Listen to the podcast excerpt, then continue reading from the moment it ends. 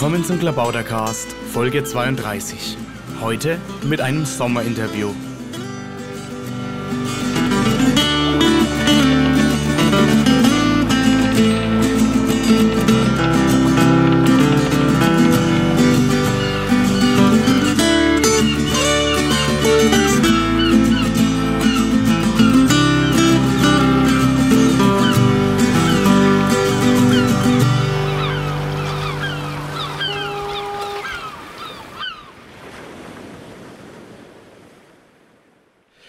Willkommen zum Klabautercast.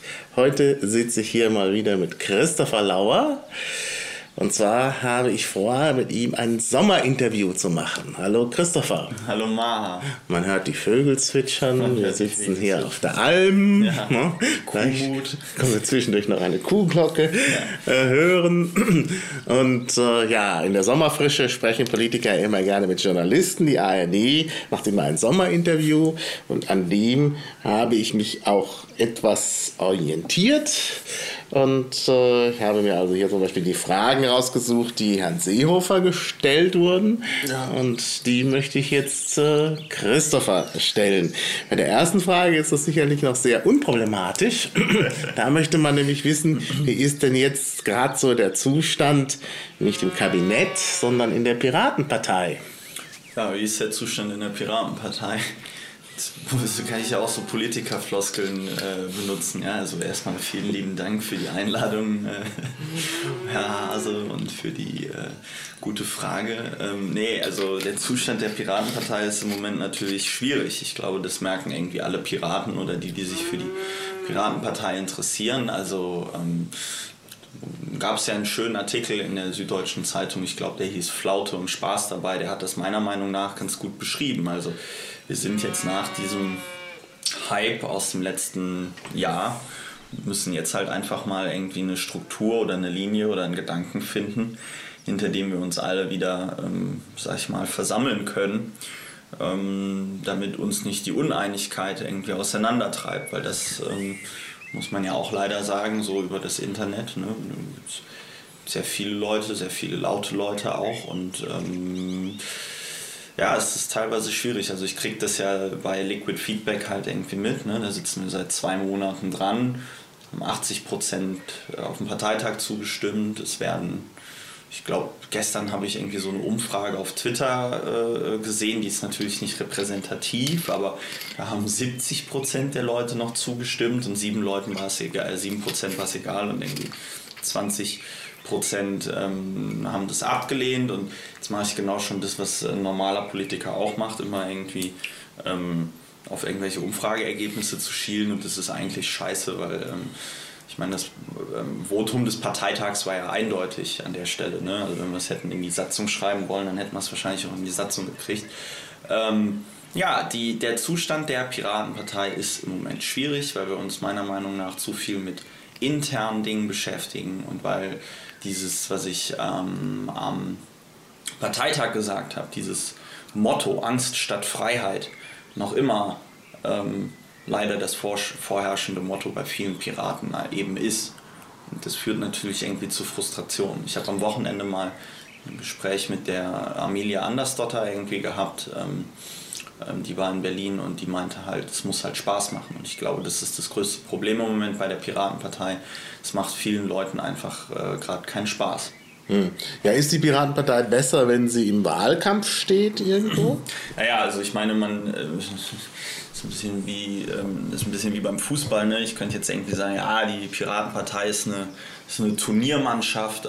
Ähm, ich, ich glaube, was beim letzten Wahlkampf einfach der große Vorteil war, war also erstmal ist ja die Partei in diesem Wahlkampf im Grunde genommen erst entstanden. Ne? Also irgendwie jede Woche oder jeden Tag irgendwie 80 neue Mitglieder beigetreten oder so. Ja? Das heißt, Hm. da sind die Leute beigetreten, die jetzt da sind oder schon wieder gegangen oder noch immer da sind. Ähm, Entschuldigung. Ähm, die, die Piratenpartei, es ist natürlich in einem Wahlkampf, gerade in einem Bundestagswahlkampf, wo man auch, sage ich mal, den Wohlwollen der Presse irgendwie hat, einfacher sich hinter einem gemeinsamen Ziel zu vereinigen, das auch einfach ist, weil das Ziel im Wahlkampf war 5%. Ja? Wir hatten, das war auch dieses David gegen Goliath-Setting, ja? irgendwie so eine, so eine Partei, die kommt aus dem Nichts, hatte gerade bei der Europawahl 1% und jetzt wir hatten ja nichts zu verlieren. Ne? Es gab, es, es hat ja Spaß gemacht. Es war einfach mal dieses System, dieses politische System hacken und gucken, was passiert und einfach auch merken, wie die etablierten ähm, alten Parteien damit einfach vollkommen überfordert sind, was wir da machen und zu merken, dass wir sie vor uns hertreiben. Und das hat natürlich Spaß gemacht und das war lustig und das war provokant und man hatte ja auch die Zustimmung der Leute auf der Straße. Wenn man mit der Piratenparteiflagge über die Straße gelaufen ist, haben die Leute einem ja förmlich zugejubelt. Was ist, wann ist das das letzte Mal bei einer, bei einer Partei in Deutschland irgendwie passiert? Also, ähm, und dieser dieses Momentum, ja, es ist im Moment einfach nicht da. Ich weiß es nicht. Also ich, ich sehe das ein bisschen anders. Ich meine, es kommt da immer darauf an, was man macht. Also ich war jetzt diese Woche ja in der Bundesgeschäftsstelle wegen äh, dem Grundsatzprogramm in Berlin und letzte ja. Woche habe ich auch mit äh, Pavel und mit äh, Eva Zastrau und so zusammengesessen, ja. um daran zu arbeiten. Und auch jetzt morgen ist wieder äh, sowas. Ähm, und ich habe das Gefühl, dass man da sehr konstruktiv arbeitet und dass es auch Spaß macht. Also ich glaube, dass alle Leute, die dabei sind, sehr stark motiviert sind. Sonst wäre es ja auch nicht der Fall, dass man am Montag sagt, wir treffen uns morgen, äh, um da weiterzumachen und am äh, Mittwoch sagt, wir treffen uns am Freitag, äh, um da weiter ranzuarbeiten. Das ja. muss ja Spaß machen. Ja, Denn sonst ja. würde man ja sagen, ja, wir treffen uns jetzt regelmäßig jede Woche nee, und dann nee, schläft nee, es irgendwann ein. So habe ich das ja. Also, also, ähm, also ähm, vielleicht äh, zeichne ich auch im Moment ein etwas zu negatives Bild Bild äh, von der Partei, weil ich halt irgendwie diese ganzen Querelen um Liquid äh, Feedback da halt mitbekomme, weil ich da halt irgendwie im, im Epizentrum bin und äh, und ähm, da irgendwie aus meinem Mustopf nicht mehr rauskommen. Du hast natürlich recht, natürlich gibt es auch Leute, die stark motiviert sind und ich meine, wenn ich mir zum Beispiel irgendwie angucke, was gerade in Baden-Württemberg abläuft, wo sie irgendwie in jedem Wahlkreis ähm, Leute, Direktkandidaten aufstellen, was sie ja machen müssen, weil sie in Baden-Württemberg so ein beklopptes Wahlsystem haben, wie sie sich da auch Programmparteitage treffen und es andere Treffen auch äh, irgendwie gibt. Äh, natürlich gibt es auch Sachen, aber... Es gibt äh, das Open Mind im Oktober. Open Mind im Da sind auch wohl die Anmeldezahlen ja. schon ja. recht gut, ja. ähm, dass man Angst haben muss, schon nicht mehr dabei sein zu können, wenn man sich nicht bald anmeldet. Ja, ja. Äh, ich glaube, ich muss noch mein Geld überweisen. Ja, dann verfällt sonst deine Anmeldung. Und zwar, ich glaube, jetzt gleich. Das Echt? Ist, ist das heute? Äh, jetzt irgendwie in diesem, ich glaube, Montag. Aber oh, wir sind ja, okay. das wir wird jetzt in einer anderen Zeit ausgestrahlt. In einer anderen Zeit ausgestrahlt. Vielleicht ähm, habe ich dann mein Open Mind Ticket schon bezahlt oder fahre doch nicht hin. Nein, ähm, was ich, also ähm, natürlich, ähm, ich habe jetzt natürlich erst so das Negative irgendwie aufgezählt. Ich bin aber auch halt tatsächlich nicht der Typ, der das halt wie, die, wie man das von der klassischen Politik irgendwie kennt, wenn da irgendwie prozenteweise verloren wird, dann zu sagen, äh, kann ich mich noch gut daran erinnern, Franz Müntefering hat dann teilweise so Sachen gesagt, ja, das ist ein deutliches Signal vom Wähler, dass unsere Politik richtig ist oder so. Und das ist ja Quatsch. Also ja. Ähm, ich meine, das, was nicht stimmt ähm, im Moment oder dass es besser laufen könnte, das merkt irgendwie jeder, aber das sind wahrscheinlich auch so die Wachstumsschmerzen, die man hat. Und natürlich gibt es auf der anderen Seite sehr motivierte Leute, ähm, die arbeiten und ich glaube, das ist der einzige Weg, wie wir als Partei vorankommen, wenn wir einfach ähm, vertrauenswürdige Netzwerke untereinander schaffen, wenn wir einfach untereinander die Leute identifizieren, mhm. mit denen wir gut zusammenarbeiten können, wo man das Gefühl hat, mhm. da kommt was bei rum und dann halt einfach aufs Gas, äh, Gas gibt ähm, äh, und seine Ideen irgendwie umsetzt, weil ähm, das habe ich jetzt auch irgendwie gemerkt, wenn man immer äh, sich nach den Bedenkenträgern irgendwie richtet und sich von denen da irgendwie die, ähm, die Tour vermiesen lässt, sei es jetzt mal so, äh, dann kommt diese Partei nicht weiter. Und mhm. ich glaube, das ist auch eine Sache, die, ähm, die, die, vielen, den, die, ähm, die vielen Leuten nicht klar ist wir sind eine Partei und es gibt unterschiedliche Auffassungen auch in unserer Partei darüber, mhm. wie Politik zu gestalten ist. Und ich glaube, ein Gedanke, von dem man sich schnell verabschieden muss, ist, dieses, ist diese Konsensnummer. Ich meine, der Konsens ist wichtig und der Konsens ist gut. Und im Umgang miteinander ist es wichtig, dass man konstruktiv arbeitet und nicht aufeinander draufhaut.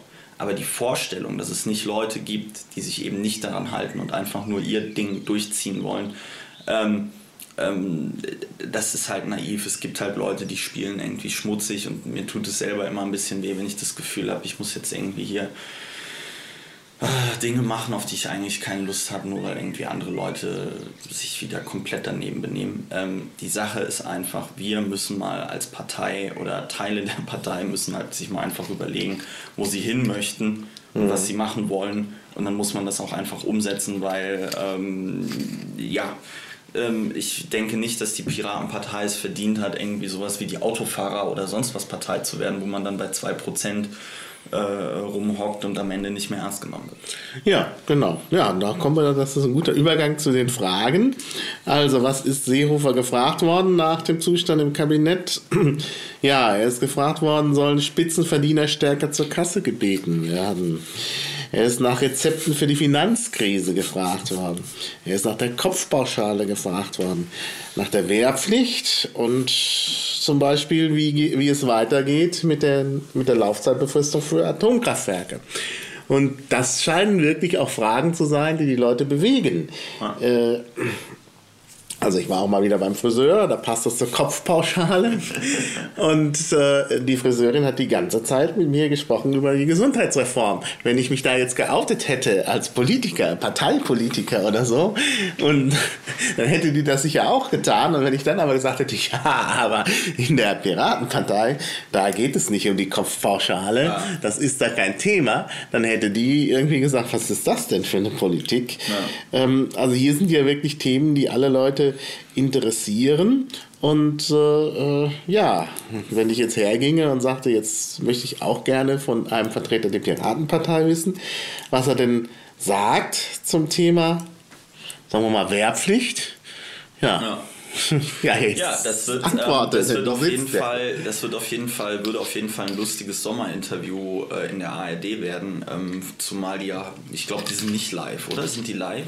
Nee, ich, ich meine, nicht live. Live wäre es nochmal extra peinlich. Ja, also, mal, das, das zeigt ja irgendwie schön ähm, das Dilemma, in dem wir uns befinden, in dem Moment, in dem wir uns vor Themen irgendwie systematisch verschließen, weil wir sagen, ah, das sind nicht unsere Kernthemen, da wollen wir nicht drüber reden ähm, ignorieren wir halt auch einfach mal so ganz konkret die Lebensrealität irgendwie von äh, ja irgendwie allen Leuten in Deutschland, die in der Krankenkasse sind, was so irgendwie, glaube ich, so ziemlich, wir haben eine Volldeckung so, ne? Und mhm. das interessiert die Leute, Gesundheit ist ein wichtiges Thema und ich glaube, dass wir da auch was zu sagen können. Jetzt bin ich nochmal ganz professionell von der eigentlichen Frage Wehrpflicht ähm, abge Schwiffen ja, wir können noch die, man, äh, äh, machen das nacheinander äh, weil. Wir hier, weil, also. wir ja hier so das, weil wir hier so ein Sommerinterview simulieren und ich gerade so merke, wie, äh, wie gut ich schon ähm, dabei bin. Nein, Wehrpflicht ist ja, ist ja ähm, jetzt erstmal so vielleicht kein Thema für die Piratenpartei. Wenn man dann aber sich äh, überlegt von unseren bisherigen Aussagen, was könnte man zur Wehrpflicht sagen? Ja,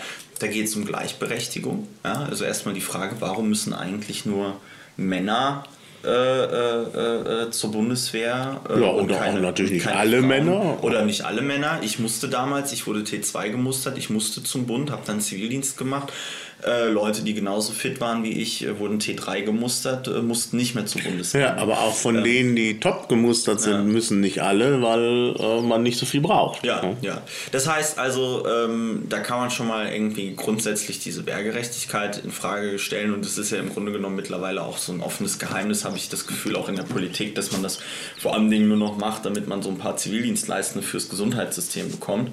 Und ich denke, da wäre mal eine grundsätzliche Frage, okay, ähm, was sollen junge Leute da für den Staat leisten, ähm, äh, ange, angedacht. Also es ist, ich denke, dass die Wehrpflicht so als jetziges Konzept äh, mit, mit dem, was die Piratenpartei halt über Gleichheit und Freiheit irgendwie ein, aussagt, nicht, nicht äh, äh übereinkommt. Also das, da müssten wir halt dann eine, eine Idee davon entwickeln, was man stattdessen machen könnte. Und ich habe immer früher so rumgesponnen, fand immer die Idee attraktiv, wenn es zum Beispiel in einen, freiwilligen sozialen Dienst oder meinetwegen auch einen verpflichtenden sozialen Dienst für Männer und Frauen gibt und dann stellt man äh, einen vor die Wahl, naja gut, wenn du jetzt nicht ins wenn du keinen sozialen Dienst machen möchtest, dann kannst du auch gerne irgendwie zur Bundeswehr gehen, ja. Aber mhm. ähm, da müsste man sich natürlich auch äh, die Frage stellen, ich glaube, das ist wahrscheinlich in der Piratenpartei auch nicht mehrheitsfähig. Ja, mhm. dann sieht man aber, kommt man vom Hölzchen auf Stöckchen, weil dann, wenn wir keine wehrpflichtige Armee haben dann, und, und so eine Aussage treffen, dann werden wir ja äh, gefragt, ja, ähm, liebe Piratenpartei, was wollt ihr denn stattdessen? Eine Berufsarmee oder die Armee komplett abschaffen? Ne? Gut, mhm. Armee komplett abschaffen fänden wir wahrscheinlich alle ganz schön, wird aber wahrscheinlich so nicht möglich sein. Ja. Ähm, äh, äh, dann, dann lief es ja auf ein auf ein Berufsheer, eine Berufsarmee irgendwie ähm, hinaus. Aber das sind alles Fragen, die man sich dann im Politikbetrieb leider stellen muss, die man diskutieren mhm. muss, die man erörtern muss, vor allem Dingen, bevor man mit ihnen konfrontiert wird. Und wir ja. sehen ja jetzt schon, ich komme so ein bisschen ins Schlingern, ähm, ähm, das, das, bringt nichts, sich am runden Tisch, der Tisch hier ist tatsächlich äh, rund auf unserer Alm, äh, äh, es bringt nichts, sich am runden Tisch da so ein bisschen Gedanken äh, zu machen, ohne überhaupt die Zahlen und sonst irgendwas zu kennen, auch was da überhaupt für ein Bedarf ist. Und das zeigt mhm. einfach, ich habe immer, ich habe im Winter, habe ich es immer gesagt, als es in, in Berlin um die Diskussion ging, äh, äh, sollen wir sollen wir Bezirksverbände haben, ja oder nein, habe ich immer gesagt, klar, ich kann den Winter ignorieren. Ich kann sagen, Winter ist scheiße, ich kann mich nicht auf den Winter vorbereiten. Dann habe ich, wenn es Blitzeis gibt, kein Streusalz, ich gehe vor die Tür und fliege auf die Fresse. Mhm. Und genauso ist es in der Politik auch, wenn wir mhm. uns auf Themen nicht vorbereiten, keine Aussagen treffen können. Genau. Ähm, und, wir auf die Fresse. Und man muss da eben auch auf Experten äh, hören. Ich meine, das ist so ein bisschen derzeit ja Mode in der Politik, dass Politiker gerne Experten ignorieren. Wir hatten das beim Zensurerleichterungsgesetz. Alle Experten haben übereinstimmend gesagt, das könnt ihr nicht machen. Und dann hat man gesagt, wir machen es trotzdem. Ne? Also das finde ich äh, problematisch. Und natürlich ist es auch äh, bei den Piraten so, ich meine, die Hackerethik sagt das, ne, misstraue Autoritäten. Ähm, obwohl natürlich Experten nicht Autoritäten sind, wird, da werden die gerne mit eingeschlossen und wird dann gesagt, ja, müssen wir alles mal kritisch hinterfragen. Gut, das sollte man natürlich tun, man sollte immer alles kritisch hinterfragen, aber man sollte dann vielleicht doch zu dem Schluss kommen, ah. dass äh, Expertenmeinungen einzuholen und zu berücksichtigen sind. Ist ja gerade bei Liquid Feedback auch nicht so ganz optimal passiert. Da hat man ja auch gesagt, naja, was die Experten sagen, ist jetzt weniger relevant. Ähm, aber das gilt natürlich auch für solche Themen wie äh, die hier besprochenen. Ja. Also ich denke auch, also über Wehrpflicht und Armee und so zu sprechen, ohne sich zu informieren ja. äh, über Fragen wie Bündnisverpflichtung, überhaupt über Fragen, was passiert äh, äh dort, was äh, äh, sind da die Aufgaben und welchen Unterschied macht das, wenn man halt eine Berufsarmee hat, was hat das für Konsequenzen. Da gibt es ja nun wirklich viele Informationen, die man sich beschaffen ja. kann. Ja. Und da sollte man sich vielleicht tatsächlich informieren. Und dann kann man natürlich zu äh, Meinungen kommen.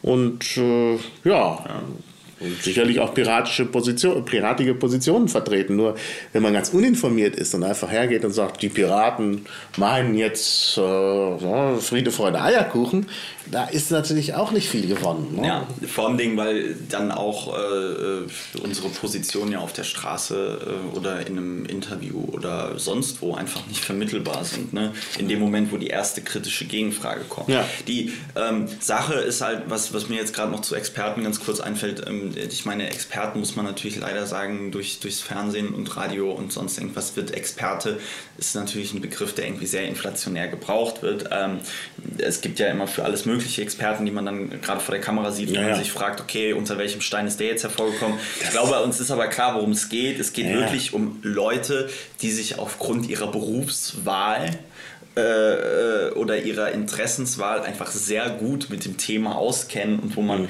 Ähm, vernünftig und sehr plausibel argumentieren kann, okay, diese Leute haben wahrscheinlich ein viel größeres Wissen als ich oder die Piratenpartei über dieses Thema und jetzt hören wir denen mal zu. Ne? Ich meine, ich kann mich noch daran erinnern, wie wir im Wahlkampf gesagt haben, ja, wir wollen, dass die Sachpolitik in der Piratenpartei überhand äh, hat. Das vermisst man dann natürlich im Moment auch an einigen Stellen. Mhm. Ähm, ich kenne natürlich dieses Problem, das ist halt äh, Dunning-Kruger. Ne? Je mhm. mehr man, je weniger man von irgendwas Ahnung hat, desto mehr ähm, äh, meint man, man, man könne etwas auf diesem Gebiet und desto weniger ist man in der Lage, tatsächlich die Fähigkeit von Experten auf diesem Gebiet einzuschätzen. Und ich glaube, mhm. das ist ein ganz großes Dilemma, dass das so ein ganz natürlicher psychologischer Prozess ist und da müssen wir tatsächlich auch was anders machen, wenn mhm. wir tatsächlich ernst genommen werden wollen. Ja, naja, also ich meine, so, so, wir, wir, kennen das ja, man kann auch mit ähm, äh, populistischen Positionen sicherlich äh, Wähler fangen. Also wenn ich immer sage, raus auf, äh, aus Afghanistan oder äh, Reichtum für alle oder Und so. Reichtum besteuern.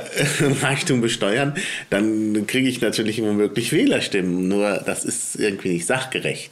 Also da muss man wirklich, äh, äh, da muss man anders vorgehen. Und ich hoffe auch, dass die Piratenpartei äh, das, äh, das anders macht. Ja. Also ich meine, gerade bei diesen Feldern, äh, ich meine, sicherlich kann man der Meinung sein, ja, wir wollen raus auf, aus Afghanistan. Äh, Finde ich eigentlich auch, aber nicht einfach so äh, plakativ, sondern da müssen natürlich Konzepte Ja. äh, dahinter stehen. Ja, vor allem, also jetzt nochmal auf, auf, auf, aus Afghanistan, das weiß ich jetzt aber auch nur, weil sich Pavel so intensiv mit dem Thema beschäftigt, ähm, auch Konzepte, die quasi vor Ort, mit Kenntnis vor Ort ähm, entwickelt werden. Ne? Also ich kann mir nicht in Deutschland einen Plan ausdenken, wie ich aus Afghanistan abziehe, da muss ich ganz konkret wissen, was da vor Ort irgendwie äh, passiert, weil das ist klar, was da unten passiert, ist einfach krass und ich glaube, wenn Ja. da die Bundeswehr einfach so sagt, so Dienstag sind wir dann weg, ne? Ähm, das, das funktioniert nicht. natürlich nicht. Nee, man muss da auch wirklich, da muss man auch wieder die Experten fragen. Es gibt ja Leute, es gibt Afghanistan-Experten, auch Wissenschaftler und so, die sich damit beschäftigt haben. Die kann man ja vielleicht auch mal anhören. Klar, im, äh, in den Medien kommen oft äh, die sogenannten Spezialexperten. Spezial-Internet-Experten. äh, die Spezialexperten zu Wort. Aber das kann man ja relativ gut unterscheiden und das kriegt man ja auch schnell heraus. Und hier geht es ja auch nicht darum, dass man äh, Leute in die Medien bringt, sondern dass man äh, sich innerparteilich fortbildet. Also man könnte eine Veranstaltung machen, was weiß ich, ein Seminar zum Thema äh, Bundeswehr oder auch zum Thema Afghanistan und da könnte man Leute einladen, die da gewesen sind, Wissenschaftler und so weiter. Und dann kann man sich das mal alles durch den Kopf gehen lassen, diskutieren und dann auch zu einem fundierten Ergebnis kommen. Ja, ähm, nicht nur kann, sondern Das wird man dann muss, auch. muss man auch, muss man auch. Das wird man dann auch. Und dann kann man halt sagen, okay, wir machen jetzt am, am dritten Tag jetzt mal so eine kleine Resolution zusammen fertig in so einem Pad. Ne? Und das wird dann in Liquid Feedback eingespeist. Und dann guckt man mal, was ist denn so die Meinung und was gibt es da noch für Änderungsvorschläge. Und äh, deshalb bin ich ja auch der Meinung, wenn man Liquid Feedback äh, betreibt, muss man das umfänglich betreiben und kann nicht sagen, oh, das ist jetzt eine Antragsfabrik zur Vorbereitung eines Parteitags. Ja. Also das muss schon äh, dann auch ernst genommen werden und dann muss man eben auch solche Sachen machen.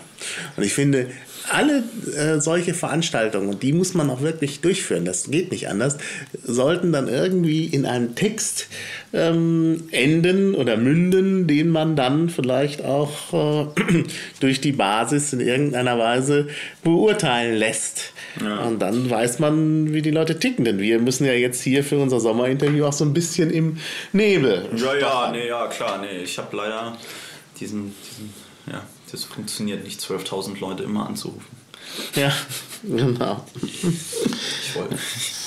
Ja, wir haben noch andere Themen. Ja, genau. Also wir wollten äh, äh, von der Wehrpflicht, da haben wir jetzt schon einiges dazu gesagt, mal zum Thema Kopfpauschale. Oh, wunderbar. Habe ich absolut überhaupt keine Ahnung von.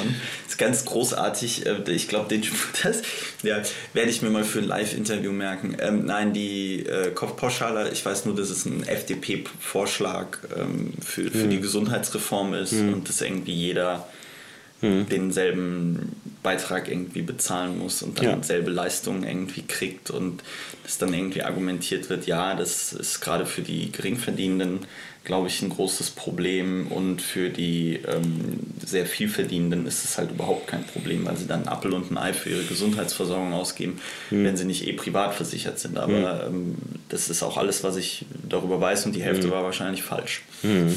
Ja, nun, ich bin da jetzt auch nicht so der Experte, was die Kopfpauschale angeht, aber ähm, ja, aber das ist, äh, ich glaube, du hast es schon in einigermaßen, äh, in, äh, also einigermaßen zusammengefasst.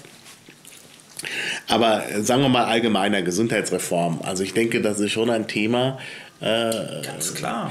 wo auch die Piratenpartei gefordert ist, auch immer so, ach, das ist so meilenweit von unserem Kern entfernt. nicht. aber das ist es eigentlich gar nicht. Ja, bitte. Es geht, erklär. es, geht um, es, geht um, es geht um Transparenz Ja. im Gesundheitssystem. Dass dieses Gesundheitssystem so vollkommen aus dem Ruder läuft, ist ähm, meiner Meinung nach ähm, nicht irgendwie Grund, dass der Grund ist nicht, dass die da irgendwie immer tolle neue Geräte und tolle neue Medikamente irgendwie haben, die aus irgendeinem Grund äh, viel teurer sind als früher. Das, das ergibt ja auch keinen Sinn. Warum soll ein Medikament, das heute entwickelt wird, im Vergleich zu einem Medikament vor 20 Jahren irgendwie äh, im Vergleich zur Kaufkraft mhm. irgendwie teurer sein? Also außer wenn jetzt Rohstoff und sonst irgendwas. Rhabarber, die Sache ist, wenn ich mein Auto zum Beispiel zu einem Kfz-Mechaniker bringe und der das repariert und mir danach sagt, so, Reparatur hat 5000 Euro gekostet und mir keine Rechnung irgendwie vorliegt und er das auch nicht muss, dann passiert das halt. So, und wir wollen überall, wo man als, als Mensch äh, irgendwie in diesem Land hingeht und eine, eine, eine Transaktion von Geld stattfindet, will man eine Rechnung über die Dienstleistung oder das Gut, was man gekauft hat. Ja, man will wissen, was hat das gekostet. Und aus irgendeinem Grund scheint das bei, bei Gesundheit überhaupt kein Problem zu sein. Ja, muss ja noch weitergehen, äh, wenn du dann den Vergleich mit, dem, äh, mit der Autoreparatur bringst. muss man sich vorstellen, ist ja noch viel absurder, dass es, einen, äh, dass es eine Stelle gibt, die Autoreparaturen bezahlt und die überhaupt nichts mit dir zu tun ja. hat. Ja. Und äh, du bringst da dein Auto hin, dann denkt er sich, ja, hier das, ja, man müsste mal vielleicht hier auch noch mal gucken und hier vielleicht noch mal ein paar Beulen rausmachen und so und was da alles so kommt. Ähm, und dann wird das bei dieser Stelle, bei dieser bürokratischen Stelle, ja. wahrscheinlich eine, die für die ganze Republik zuständig ist ja, und da alle, Millionen von Reparaturen macht, ja. da wird das dann abgerechnet und äh, du kriegst dann ein Auto wieder und du denkst, naja, hm, müsste ich mal wieder zur Reparatur bringen. ne? Und dann immer abgerechnet und äh, äh, du zahlst dann irgendwo ein, zentral, damit das gedeckelt ist. Jeder Autofahrer zahlt da irgendwie dann auch das Gleiche ein. ja, eine Porsche oder eine Kopfpauschale. Ja, ja. Ich meine, das, das sollten wir mal fordern, natürlich. einfach so aus Spaß. Und das Absurde ist, im Zweifelsfall sagt diese zentrale Stelle auch so, nö, die Reparatur in ihrem Auto führen wir nicht durch, das müssen sie selber bezahlen. Und das, das ist einfach so geil. Man merkt doch jetzt schon an diesem Beispiel, wie absurd das einfach ist. Ja. ja? Ich, ich kenne das aus eigener ähm, Erfahrung, also von einer Bekannten, die irgendwie, die hat Medizin studiert und die hat in England ein Praktikum da mhm. Medizin gemacht und in Deutschland. Und die hat gesagt, in England machen sie es wohl so, da wird tatsächlich nur das durchgeführt, was zur Diagnose von irgendwas notwendig ist. Und ähm, in, in Deutschland wird man dann auch mal gerne in ein anderes Krankenhaus gefahren, um dann nochmal sonst was zu röntgen. Und dann hat sie auch ihren Arzt dann da gefragt in Deutschland, sag mal, warum fahren wir den da in das andere Krankenhaus? Der hat doch überhaupt gar nicht, also diese Untersuchung kann gar nichts machen, was der irgendwie hätte. Also bringt es nicht weiter. Und dann sagt er, ja, ist ja egal, bezahlt er die Kasse. So, und das ist, glaube ich, das große Problem an der Stelle, dass einfach das, äh, und das wäre ja dann eine sehr piratige, oh Gott, jetzt benutze ich auch schon das Wort, äh, Forderung an der Stelle, dass man einfach sagt, dieses Gesundheitssystem, wenn es vom Staat, wenn es von allen Bürgern solidarisch bezahlt wird, muss transparent sein. Mhm. Und zwar von vorne bis hinten. Ich muss ich muss sehen können, wie ein Krankenhaus insgesamt abrechnet, wie ein Arzt insgesamt abrechnet, was er mir in Rechnung mhm. stellt. Der muss mir, bevor er was macht, muss er mir sagen, was er macht und wie mhm. er es macht, damit ich nachher, und das ähm, wurde mir auch schon erzählt, man kann ja eine Patientenrechnung irgendwie auch als, ähm, auch als äh, äh, ähm, gesetzlich Versicherter irgendwie verlangen. Und da hat mir auch schon ein Bekannter erzählt, der das immer macht. Der geht dann einmal zum Arzt und lässt sich in den Hals gucken für eine Krankschreibung oder sonst irgendwas. Am Ende stehen da die abenteuerlichsten Dinge irgendwie drauf, was alles gemacht worden ist. Natürlich, weil es auch keiner überprüft. Wenn ich ein, wenn ich ein Hausarzt bin und irgendwie äh, äh, da in meinem Kämmerlein sitze und dann kommen lauter Patienten rein und niemand und ich habe keine Rechenschaftspflicht darüber, was ich mache, ja, ich würde es doch auch machen. Mhm. Ja? Ich würde es doch auch machen. Das ist doch eine Lizenz zum Gelddrucken. Und ich will jetzt nicht irgendwie auf die Ärzte und das Krankenhaus oder sonst mhm. irgendwas draufhauen. Es ist einfach ein systemisches Problem. Dort, mhm. wo wir keine Transparenz haben, werden Tür und Tor für Missbrauch äh, äh, geöffnet. Ja? Und ähm, das wäre eine piratige Forderung, die man wahrscheinlich auch ohne Probleme mhm. durchbekommt.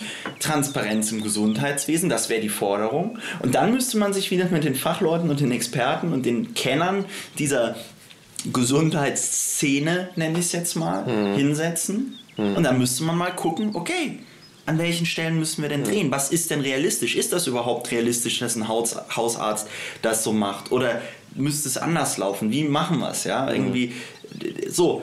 Aber daran sieht man doch wieder auch jetzt, wie emotional ich werde.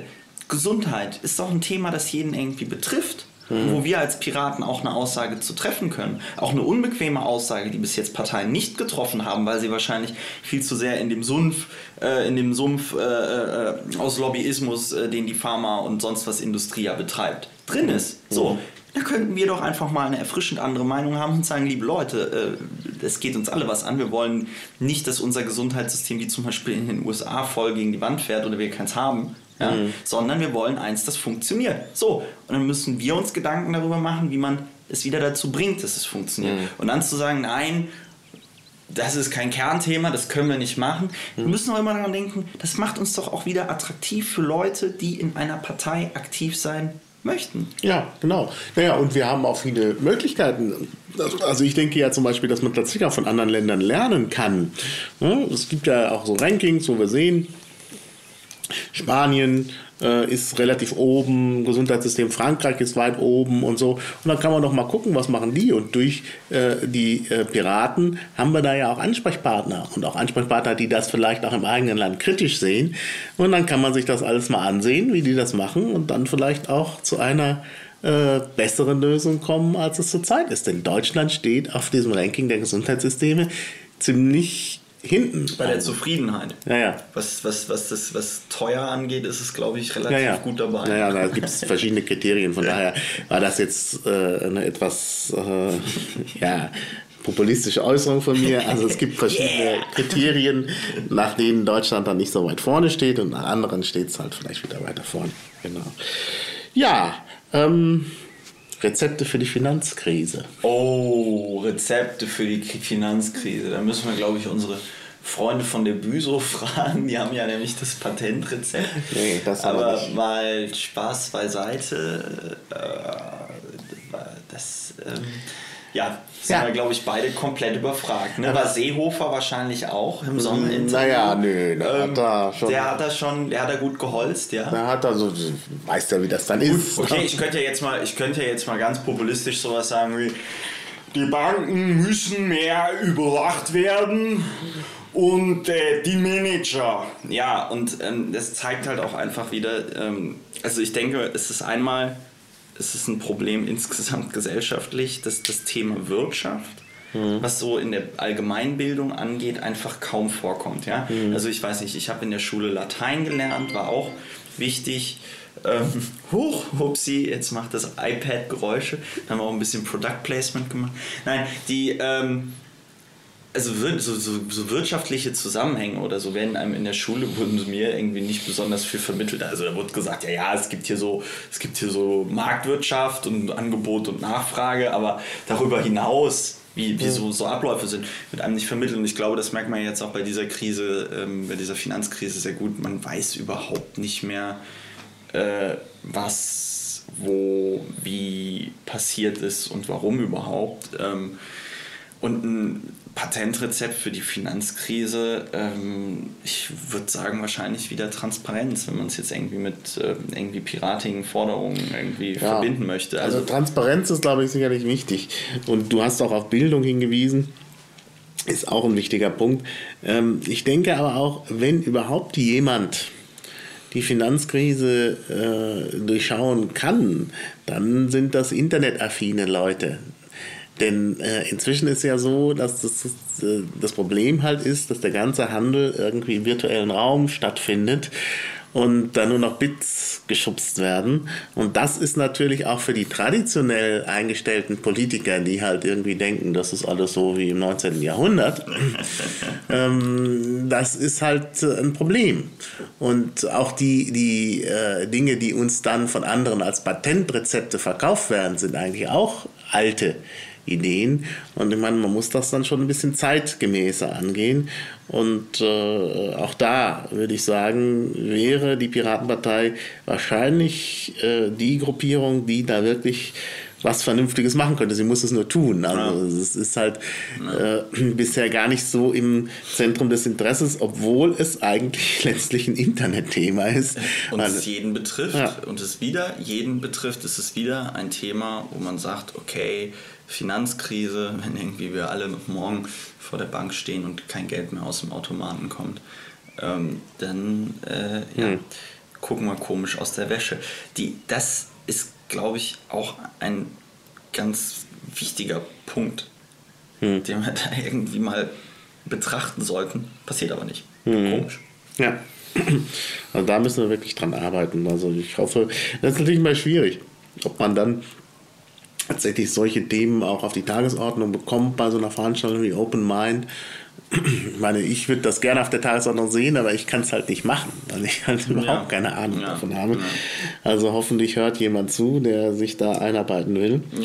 Also da müssen wir doch äh, ja, was machen. Damit verbunden natürlich die Frage, äh, sollen Spitzenverdiener stärker zur Kasse gebeten werden? Ja, das sind, das sind, ähm, da kommt man ganz schnell aufs äh, Glatteis, glaube ich. Also allein schon bei der Terminologie sollen Spitzenverdiener was? Mehr zur Tasche stärker, stärker zur Kasse. Stärker zur Kasse gebeten werden. Also Frau Müller an Kasse 14 bitte. Die, ähm, die Sache ist doch die, erstmal, was, was sind Besserverdiener? Gibt's so, da gibt es eine Definition für Spitzenverdiener? An naja, gut, Stelle. Man kann ja eben den Verdienst nehmen, äh, auch vielleicht nach Steuerklassen und dann den oberen, äh, den oberen ja, Bereich nehmen. Ja. Also meiner Meinung nach ist diese Frage ist halt eine Nebelkerze, ne? mhm. weil sie ähm, weil sie auch einfach das Problem, was an der Stelle stattfindet, irgendwie nicht benennt. Ich habe mal eine Statistik irgendwie gelesen. Jetzt habe ich natürlich nicht die Quelle. Das ist ganz toll, muss ich jetzt einfach behaupten. Und man muss mir glauben, dass es ungefähr stimmt. Irgendwie seit 2004 haben irgendwie die, weiß ich nicht, oberen 10.000 ihre Vermögen irgendwie im Durchschnitt um 6% steigern können. Mhm. Ja. Und die, der Normalsterbliche irgendwie um 2% ist es gesunken im Durchschnitt. Ja. Ähm, so, das bedeutet, die Frage ist meiner Meinung nach, das, das, groß, das eigentliche Problem, auf das wir mal aufmerksam werden sollten, ist, was in unserer Gesellschaft stattfindet, ist, man spielt die sogenannte Mittelschicht, ja?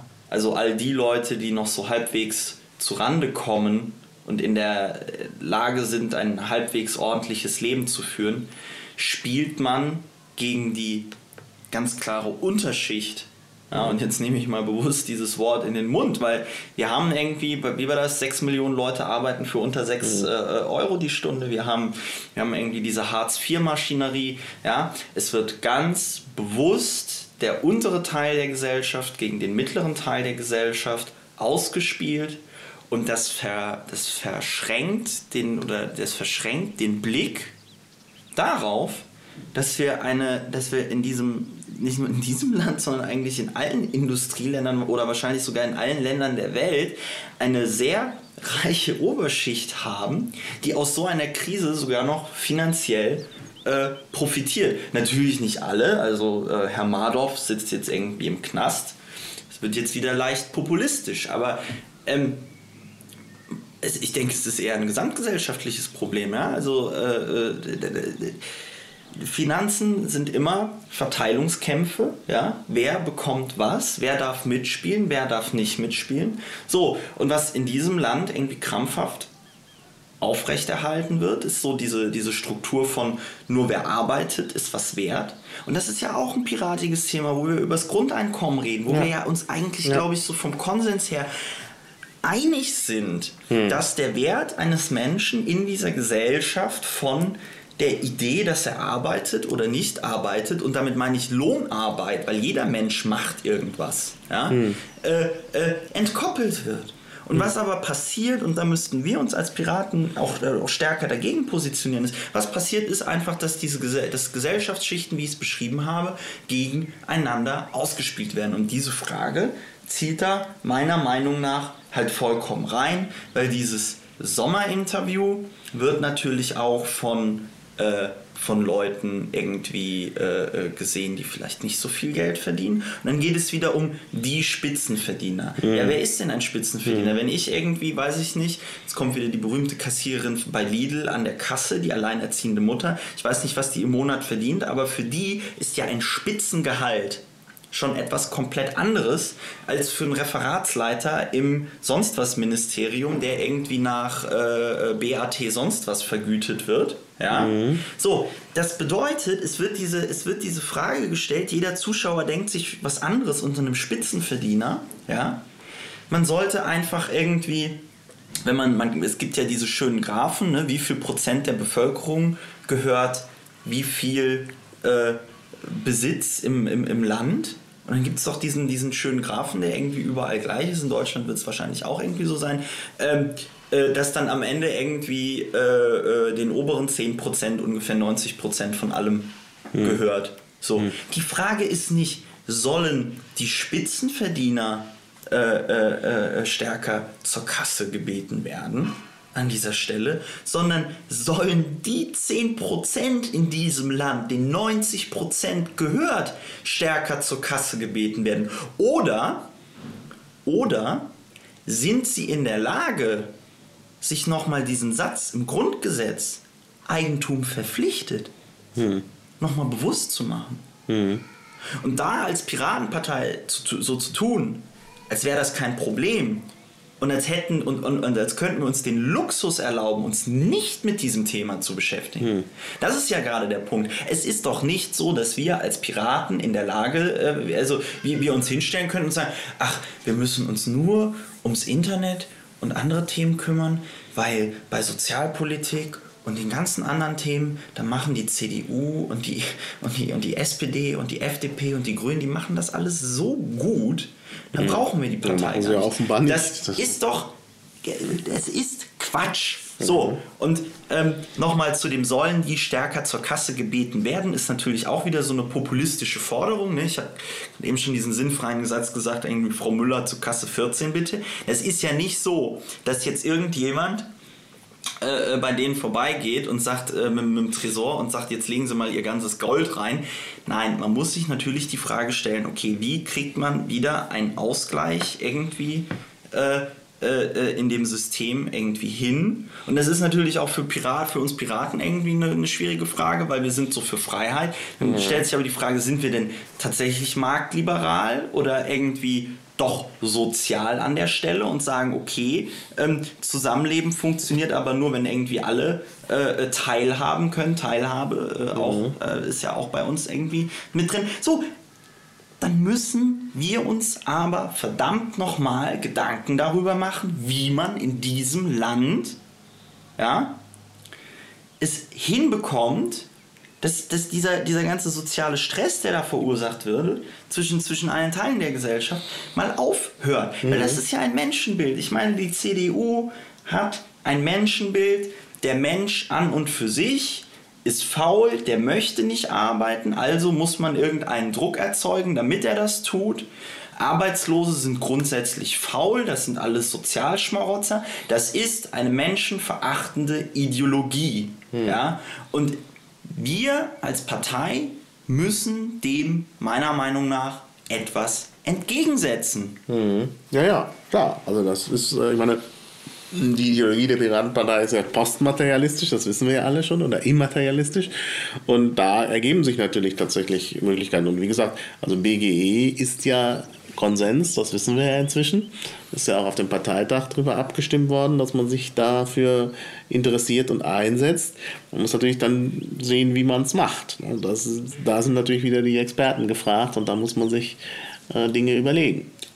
Natürlich kommt nicht die BGE-Fee mit dem BGE-Zauberstab und bums die, auf einmal geht es allen Leuten gut. Nein, das sind auch wieder Themen, wo man sich damit auseinandersetzen muss. Aber, wie eben schon mal gesagt, wenn man sich eben nicht mit diesen Themen auseinandersetzt, wird man am Ende von einer Entwicklung überrollt, die man eigentlich hätte mitgestalten hm. äh, können und meiner Meinung nach auch mitgestalten sollen. Ja. Ja, ja, klar. Nee, also das sehe ich ganz genauso. Und wie gesagt, da gibt es Möglichkeiten und da gibt es auch sehr piratige Ansätze, um wieder dieses Unwort zu verwenden. Ähm, und die müssen halt verfolgt werden. Und dann, äh, ja, wird es schon so sein, dass halt das Geld für das BGE irgendwo herkommen muss und dass natürlich der Spitzenverdiener natürlich mehr zu beitragen äh, als weniger Verdienende oder als die gar nichts verdienen, das ist ja klar. Also ich denke, äh, dass egal wie man, wie man das Grundeinkommen äh, finanziert, aber sicherlich wird sich das dann unterschiedlich verteilen. Ja, ähm, das Thema Laufzeit Befristung, Laufzeitverlängerung von Atomkraftwerken. Herr Lauer, was meinen ja. Sie denn? Oder was meinen ja. die Piraten? Vielen, vielen Dank für die Frage. Äh, ich weiß, dass wir im Berliner Landesverband mal eine Liquid Feedback Abstimmung hatten, äh, die gezeigt hat, äh, dass wir ähm, komplett gegen Atomkraft sind, also in Berlin. Ähm, ich nehme mal an, vielleicht, wenn jetzt Liquid Feedback heute online geht, ähm, also jetzt habe ich wieder das Datum in einem, in einem Podcast gesagt, ist auch nicht gut, aber ist ja auch egal.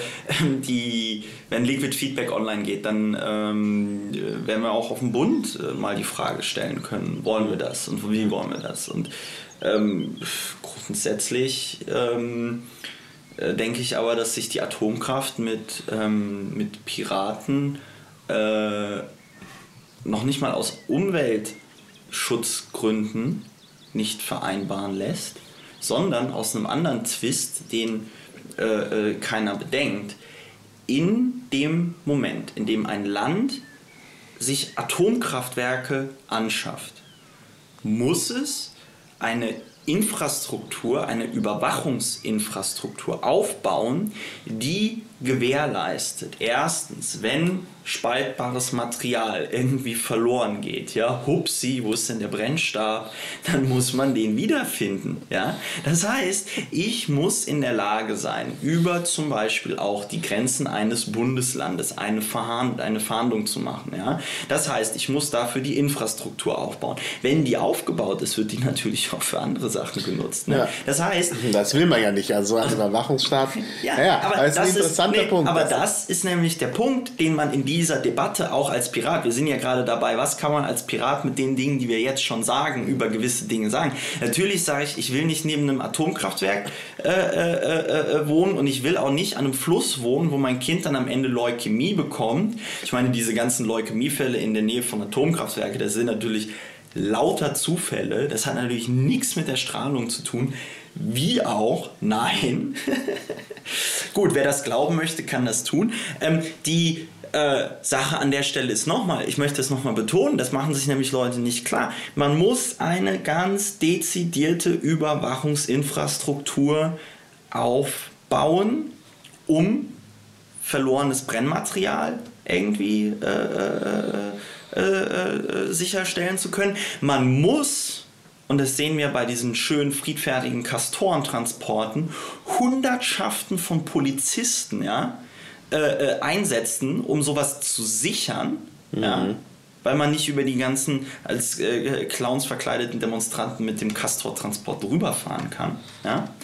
Man muss, und jetzt wird es nämlich besonders bizarr, was war denn die Argumentation bei dem Abschussgesetz für die Flugzeuge? Ja, mhm. könnte ja ein, könnt ja ein Terrorist in ein Atomkraftwerk äh, äh, lenken.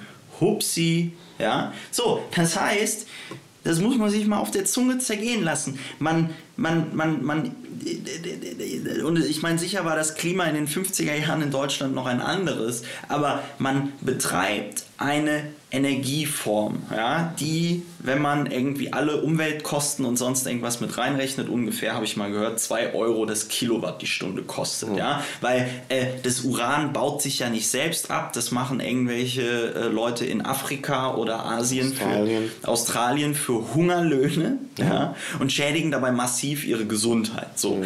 Ähm, so, das heißt, dieses Zeug wird unter einem hohen Energieaufwand auch abgebaut, ja, dann unter größten Sicherheitsbedingungen äh, äh, irgendwie verarbeitet, äh, in die Länder, die es nutzen, gebracht, ja, destabilisiert auf einer globalen Ebene durch Atomwaffen, ja, das Ganze, äh, äh, ja, die ganze Weltsicherheit, das muss man sich auch mal überlegen, kein, kein vernünftiger Mensch äh, braucht Atomwaffen. Wofür? Ja, wofür brauche ich eine Waffe, um die Menschheit mehrmals gleichzeitig auslöschen zu können. Und diese Idee, dass Atomwaffen bewaffnete Konflikte verhindern würden, sieht man ja auch besonders eindrucksvoll an der Geschichte des 20. Jahrhunderts, wo wir zwei Supermächte hatten, die voll beprängelt waren mit Atomwaffen. Ja? Mhm. So, äh, jetzt kommen wir aber vom Hölzchen auf Stöckchen. Ich bin noch bei den Atomkraftwerken. Das heißt, wir haben, wir bauen eine Infrastruktur auf, die ein,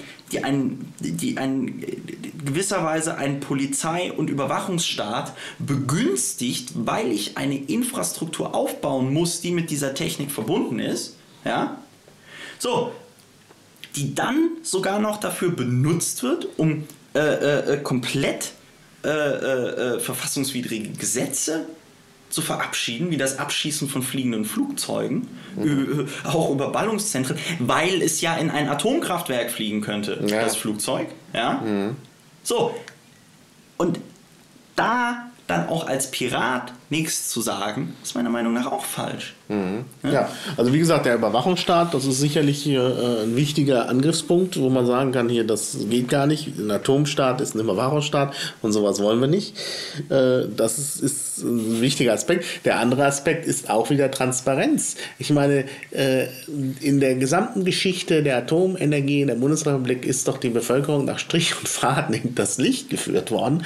Es wurde immer gesagt, ja, hier, no, no, sicher, Endlagerung, da haben wir Konzepte. Es gab diese Konzepte nicht. Es wurde, äh, also Gorleben zum Beispiel, wissen wir, da gab es ja, ist ja inzwischen rausgekommen, aber eben immer zu spät, dass es da ja ein Gutachten gab und dann hat hinterher im Ministerium einer noch eine Spalte dazu gemacht und Gorleben drüber geschrieben und dann wurde das äh, plötzlich äh, der Ort der Wahl, obwohl alle Experten haben, für andere Orte optiert ja. haben und ja. die auch schon problematisch waren.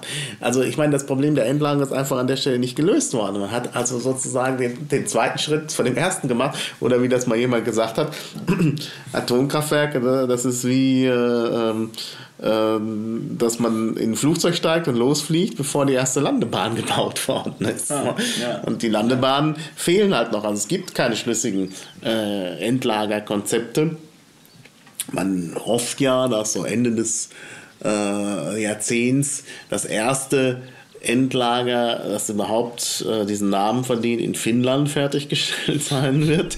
Aber ob das dann wirklich äh, funktioniert, weiß man noch nicht, weil da auch ein nicht ganz unumstrittenes Konzept gefahren wird, wie ich gesehen habe, also Einlagerung in Granit.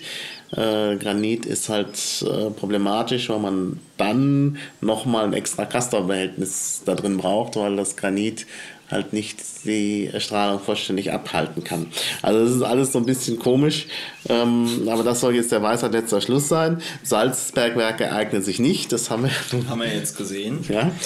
Und ich meine, vor diesem Hintergrund ist eben auch die Frage der Transparenz äh, zu stellen. Ja. Und dann gibt es natürlich, äh, du hattest schon angesprochen, mit der Ökobilanz, die äußerst schlecht ist, dann auch wieder der Egoismus, dass wir das hier ab, also das Uran hier benutzen auf Kosten der Leute, die es irgendwo anders abbauen müssen, ja. was auch nicht äh, äh, akzeptabel ist. Das ist auch immer so eine Sache. Man sagt immer, das Recht gelte weltweit. Ne? Ja, ja, ja. Also ähnlich wie bei den Sendezeiten im Internet, wo man sagt, naja, also das darf nicht ausgestrahlt werden in der Zeit, wenn es hier, äh, wenn hier die Kinder wach sind. Aber ich meine, dass das Internet weltweit ist, äh, das entgeht da und dass das Recht irgendwie weltweite Gültigkeit haben sollte. Und das ist natürlich auch bei diesen Bedingungen, unter denen das Uran da geschürft wird, einfach mal unmöglich oder was auch immer. Ich meine, die Geschichte mit dem, mit, äh, mit dem Öl im Golf ist ja auch, äh, naja, gut. Nein, man muss da einfach zu neuen Energiekonzepten kommen und äh, die gibt es. Das ist ja auch immer schon gesagt worden, dezentral und so. Ja, und äh, da muss, äh, das ist, sind auch Positionen, die die Piratenpartei vertreten muss. Natürlich ist es so, dass die Grünen da vielleicht weiter sind und besser sind, weil sie sich seit Jahrzehnten ja, da natürlich. Gedanken machen.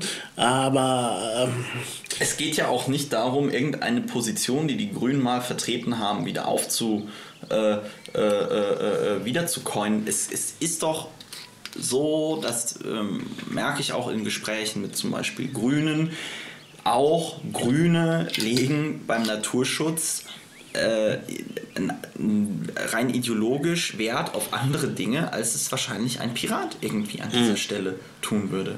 Ja. ja? Und ich habe das schon mal in einem anderen Podcast gesagt, klar, wir dürfen irgendwie nicht beliebig und austauschbar werden, sondern wir müssen ganz klar an unseren Konzepten immer zeigen, wo unterscheiden wir uns von den anderen Parteien. Ja. ja? Und das gelingt aber nur, wenn wir uns tatsächlich mit den Themen beschäftigen an dieser Stelle. Mhm. Ja? Mhm.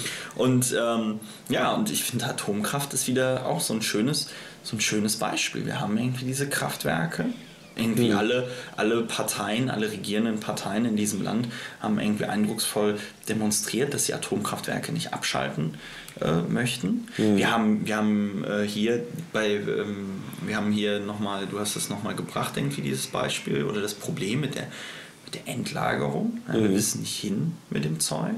Mhm. Und ich glaube, die naive Vorstellung ist halt immer so, ja, ja, da gibt es bestimmt irgendein anderes Land auf der Welt, wo wir das ja. hinklappen können. Das gibt es nicht. Ja. Dieses Zeug kann man nicht einfach irgendwo ins Meer kippen oder auf irgendeine Insel packen oder hm. sonst irgendwas. Ins Weltraum, in den Weltraum. Ja, in, ja, klar, kiloweise in den Weltraum. Raketen sind ja sicher, das ähm, sieht man hm. ja immer wieder. Ja, ja. Ähm, und so ein bisschen Uran in der Atmosphäre hat auch noch niemandem geschadet. nee, nee, nee, das ist äh, sicher ein ganz, ganz großartiges Konzept. Vielen, vielen lieben Dank.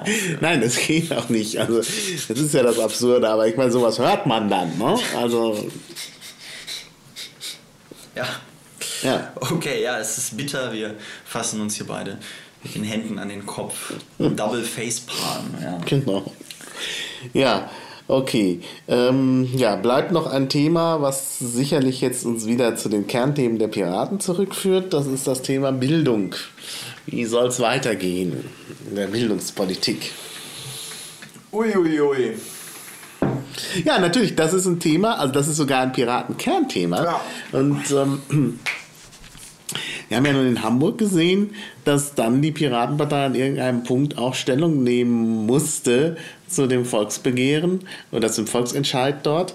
Und ähm, ja, also von daher äh, sollten wir da natürlich auch was äh, äh, sagen können. Hm. Ja, ich glaube, ähm, also nochmal aus so einer sozialen Perspektive heraus ist Bildung im Moment halt auch ein Kampfthema, das merkt man immer mehr. Also natürlich in Zeiten, in denen man irgendwie das Gefühl hat, es wird wirtschaftlich problematisch, oder es ist wirtschaftlich problematisch und ähm, quasi gepredigt wird, dass eine gute Bildung der einzige Garant für einen sicheren Arbeitsplatz ist, was natürlich irgendwie ähm, auch Quatsch ist, weil diese Arbeitsplätze sind dann nicht sicher in dem Sinne, dass man da 40 Jahre arbeitet, sondern befristet und mhm. natürlich hat man unter Akademikern irgendwie quasi Vollbeschäftigung und so weiter und so fort, aber die arbeiten dann halt teilweise auch unter ähm, äußerst widrigen, widrigen Bedingungen, äh, womit ich aber sagen will, okay, da wird bei Bildung im Moment ähm, habe ich so das Gefühl, hat man ja in Hamburg auch nochmal gesehen, ähm, werden irgendwie die, die auseinandertreibenden Kräfte irgendwie an der Stelle betont. Ja? Und ähm, es, wird, ähm, es wird sich darum bemüht, irgendwie ja Elitenbildung oder sonst irgendwas innerhalb des Bildungssystems irgendwie voranzutreiben. Dass man aber irgendwie ähm, mit der ganzen Technik, die man irgendwie hat, ähm, mittlerweile irgendwie in der Lage wäre, alle mögliche Bildung allen möglichen Leuten für wenig Geld irgendwie zur Verfügung zu stellen und quasi bis ins, ins äh, Wohnzimmer zu bringen, das wird an der Stelle irgendwie ignoriert. Ne? Also ich mhm. meine, warum werden, jetzt kommt wieder dieser universitäre Standpunkt, weil ich halt aus der Schule schon was länger irgendwie raus bin, aber warum werden Universitätsveranstaltungen nicht gestreamt? Ne? Mhm. Also warum, ich meine, wenn man irgendwie äh, Unis geben Geld für allen möglichen Kram irgendwie aus. Ähm, ich weiß, die TU wird seit Jahren irgendwie renoviert, da werden schicke Marmorböden irgendwo verlegt. Warum kann man nicht in jedes äh, Seminarraum, in jede ähm, Vorlesungsraum kann man dann nicht eine Webcam einbauen hm. und ähm, das einfach streamen? Und ja. dann sagen, hier sind die Übungen im Internet, jeder, der sich das angucken möchte, kann zur Prüfung kommen, wenn du am Ende deine Scheine mhm. gemacht hast, mhm. äh, kriegst du deinen Abschluss. So, in der Schule ähm, genau dasselbe. Ich glaube, dieses, dieses dreigliedrige Schulsystem sind sich irgendwie alle einig, funktioniert nicht und es sind sich irgendwie alle einig, dass man mehr individuelle Förderung irgendwie braucht und es mhm. und das passiert nicht. Warum mhm. nicht? Warum, und warum, ähm, und warum, wo wir als Piratenbildung ja im Programm haben, warum hauen wir da nicht mehr ähm, auf die Kacke, sag ich mal, ist irgendwie unsere Frage. Unsere Parole müsste doch sein, Bildung muss frei sein, Bildung darf kein Gut sein, das künstlich verknappt wird. Und wir als Piratenpartei setzen uns dafür ein, dass einmal die Leute, die im Bildungssektor arbeiten, die Möglichkeiten bekommen, unter den Bedingungen, unter denen sie arbeiten möchten, äh, äh, äh, Wissen zu vermitteln. Ja? Äh, äh, um auch mal dieses, um da mal auch eine tatsächliche Konkurrenz stattfinden zu lassen, um damit, damit Leute, die irgendwie lehren, auch die Möglichkeit haben, das individuell zu gestalten.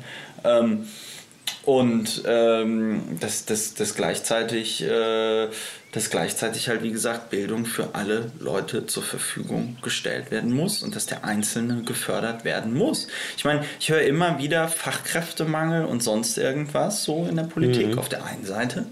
Und auf der anderen Seite nimmt man das irgendwie in Kauf, dass Leute ohne Schulabschluss die Schule verlassen, dass Leute irgendwie nur mit Hauptschulabschluss, der ja ähm, auch von den Hauptschülern irgendwie als, als Stigma wahrgenommen wird, äh, äh, äh, dass man die dass man an diesen Zuständen nichts ändert. Und da müssten wir natürlich, was die Bildungspolitik angeht, ähm, Ja, beziehungsweise, ja. Es wird ja nicht nur geändert, sondern wird noch verschlimmert, indem man sagt, ja, jetzt hier Studienbeiträge und so. Ja, ja. Ich meine, das ist doch, man darf doch nicht den Zugang da irgendwie künstlich blockieren. Wenn da Geld fehlt, ja, dann muss das eben von allen aufgebracht werden, Ja. weil es nur so geht, weil es ein allgemeines Interesse daran gibt, äh, dass äh, äh, Leute sich bilden können. Das darf jetzt nicht beschränkt sein. Und natürlich im Gegenzug kann, äh, muss natürlich die Allgemeinheit auch profitieren von gestreamten Vorlesungen, Veröffentlichungen, Forschungsergebnissen und so weiter. Das muss jetzt nicht auch nochmal für teuer Geld äh, äh, erworben werden. Das ist ja auch nochmal ein Punkt. Ähm, klar, aber äh, da zusätzliche Schranken einzuführen, worin sich die derzeitige Politik gerade gefällt, das ist natürlich kein, äh, keine Lösung. Ja. ja, und das ist, glaube ich, auch ein ganz großes Problem, dass es halt immer auch so als alternativlos dargestellt wird. Ne? So irgendwie, ja, äh, Uni Lübeck ist jetzt kein Geld mehr da, ja, schließen wir die, haben alternativlos. Ne? Also, Ja, äh, ich meine, eben, dass Studienbeiträge alternativlos sind, weil das Geld nicht reicht. Ja, ja. Also, Also, wobei, da möchte ich ja immer wieder an, die, an, an 2009 erinnern und an die Abwrackprämien, ne, wo, man, Ja. wo man irgendwie 5 Milliarden, 5 Milliarden Euro, ja, und das war halt, also ich habe damals das Praktikum irgendwie im, im Wirtschaftsministerium gemacht und es war halt geil, weil das genau irgendwie in der Zeit beschlossen worden ist vom Kabinett und ich habe das halt so mitgekriegt, wie die Stimmung im Haus war und alle meinten so, naja, der Gutenberg, der, der kotzt ab, wenn das von 1,5 auf 5 erhöht wird und es war halt eine ganz populistische Maßnahme, 5 Milliarden Euro dafür, ähm, das Abwracken von Autos, damit Autos, die bereits gebaut sind, gekauft werden, ähm, auszugeben. Und irgendwie, du hast es irgendwie im gesamten Gebäude, die Leute sich an den Kopf fassen hören, als da diese Nummer mit den 5 Milliarden Euro ähm, beschlossen worden ist. Ja. Und diese Leute stellen sich jetzt hin und sagen, okay, wir müssen bei ähm, Hartz-IV-Empfängern äh, beim Elterngeld sparen. Ja. Die Leute, die letzte, da muss man sich mal reinziehen, die letztes Jahr 5 Milliarden Euro dafür ausgegeben haben, um Autos, ja, Autos, die sogar noch die Umwelt schädigen. Ja? So, und gleichzeitig spart man jetzt bei den, beim Elterngeld von Hartz IV-Empfängern, ja, mit in ihrer, in ihrer spätrömischen Dekadenz beim Hartz-IV-Gänge-Menü. Ne? Was soll denn das? das sind halt viele Autobesitzer, die gerne von der Abwrackprämie pro, äh, profitieren wollen. Ja, das ist, also, das ist wahrscheinlich ein Kalkül. Natürlich ist das ein Kalkül und es würde ja auch nicht, es würde ja auch nicht gemacht werden, wenn man nicht in der Lage wäre, es durchzuziehen. Ja, natürlich. das hat denen doch sogar noch Wählerstimmen gebracht. Aber das ist wahrscheinlich dann auch ein gesamtgesellschaftliches Problem, dass sich die alle Akteure innerhalb dieser Gesellschaft keine Gedanken darüber mehr machen, was eigentlich mit dem restlichen Teil los ist. Und dass man halt tatsächlich nur noch auf seinen Vorteil aus ist. Ich habe nichts gegen Egoismus. Egoismus ist eine ähm, super Sache, weil man muss auch an sich selbst denken. Wenn man nicht an sich selbst denkt, wird man auch äh, äh, traurig und immer nur das macht, was andere von einem wollen. Aber, aber wenn man irgendwie so wirklich den, den, den, diesen gesamtgesellschaftlichen Aspekt aus den Augen verliert, und ich glaube, das tut man bei der Berichterstattung und wie das im Moment alles abläuft, sehr leicht, dann, ähm, dann passieren halt so Sachen wie ja, 5 Milliarden Euro Abwrackprämie und irgendwie eine halbe Milliarde muss dann halt beim Elterngeld.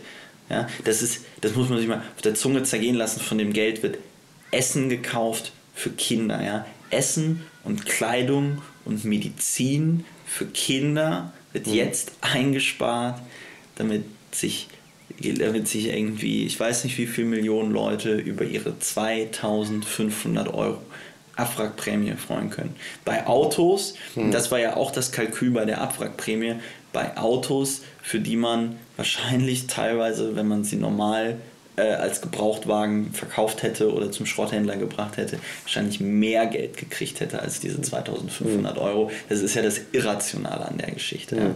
Und ähm, äh, wir reden jetzt hier über diesem, in diesem Podcast darüber, der natürlich auch eine gewisse Gruppe von Leuten irgendwie erreicht, aber dass auch über solche Sachen in den, in den Medien, in den klassischen Medien nicht mal einfach mehr berichtet wird. Man muss das ja nicht skandalisieren, aber man kann es ja mal benennen. Ja. Mhm. Zeigt doch einfach, dass es in Deutschland eine Partei braucht, die es anders macht.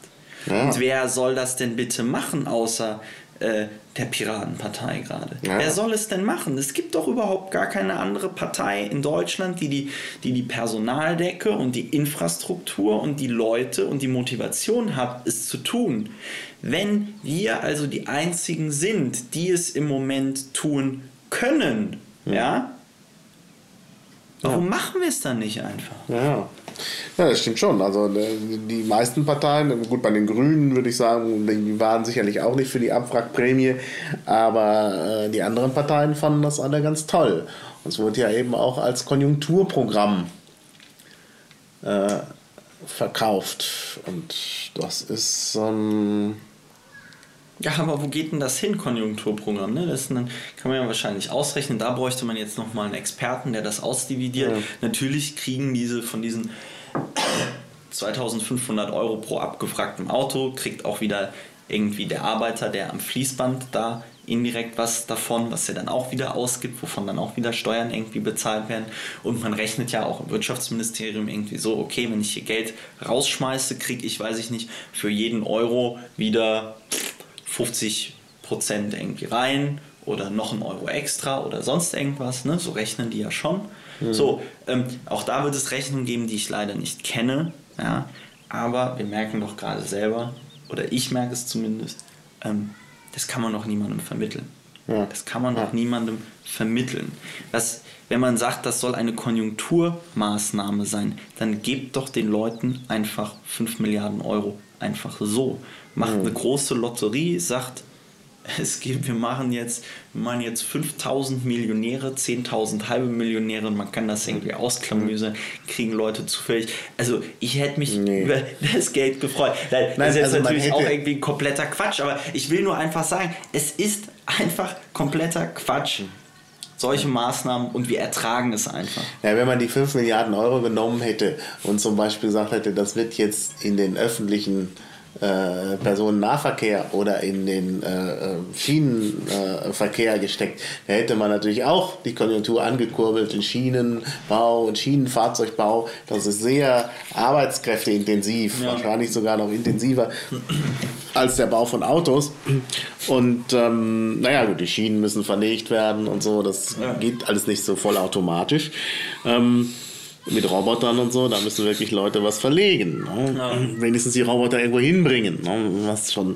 Also da hätte man äh, mehr davon gehabt. Da hätte man sich auch die ganzen Probleme, die jetzt mit uralten Zügen bestehen, äh, gespart. Ne? Und, und äh, Züge, zumindest sowas wie eine S-Bahn in der Stadt, das wird halt wirklich von allen genutzt. Da kann niemand sagen, ja, ich fahre immer mit dem Auto. Das passiert ja nicht. Also man nutzt ja schon die S-Bahn, beziehungsweise diejenigen, die immer mit dem Auto fahren, äh, finden überhaupt noch Parkplätze und Lücken im Stau dadurch, dass andere Leute in der Stadt äh, die S-Bahn benutzen. Ja. Also von daher. Ja, aber S-Bahn können halt leider nicht wählen gehen. Ne? Das ja. ist das große Problem. Ja, aber die S-Bahn-Nutzer wählen. Eigentlich. Eigentlich, ja. Müssten dann sagen, Leute, jetzt reicht's uns und wir wählen euch mal ab, die ihr unsere S-Bahn so abwirtschaftet. Ja, das wird ja in Berlin, also, das wird ja in Berlin nächstes Jahr ein großes Thema, denke ich, sein, die S-Bahn. Ja, ja, ja. Ja, da bin ich auf die Rezepte der jetzigen Regierung gespannt, was ihnen dann dazu einfällt. Ähm, ja, also die werden dann sagen, ah, ist der Bund. Der Bund das, das ist da, das Euro, da müssen wir uns an europäische Richtlinien halten. ähm, ja, das ist immer der letzte Ausweg. Ne? Internationale Verpflichtungen und die Weltwirtschaftskrise haben es uns leider nicht möglich gemacht, an dieser Stelle anders zu reagieren. Das war leider alternativlos. Ja. Ich sehe schon wunderbar. Ähm, bin schon bestens gewappnet für ein echtes Sommerinterview. Ja. Gut. Ja, dann äh, bedanke ich mich an dieser Stelle. Gar kein Problem. Ich habe das sehr gerne gemacht. Mir tut es ja auch immer wieder gut, mal beim Sprechen zu denken und dann komme ich auch mal ja. auf andere Ideen. Ja. ja. Gut, dann bis zum nächsten Mal. Ja, mal. Tschüss. Tschüss.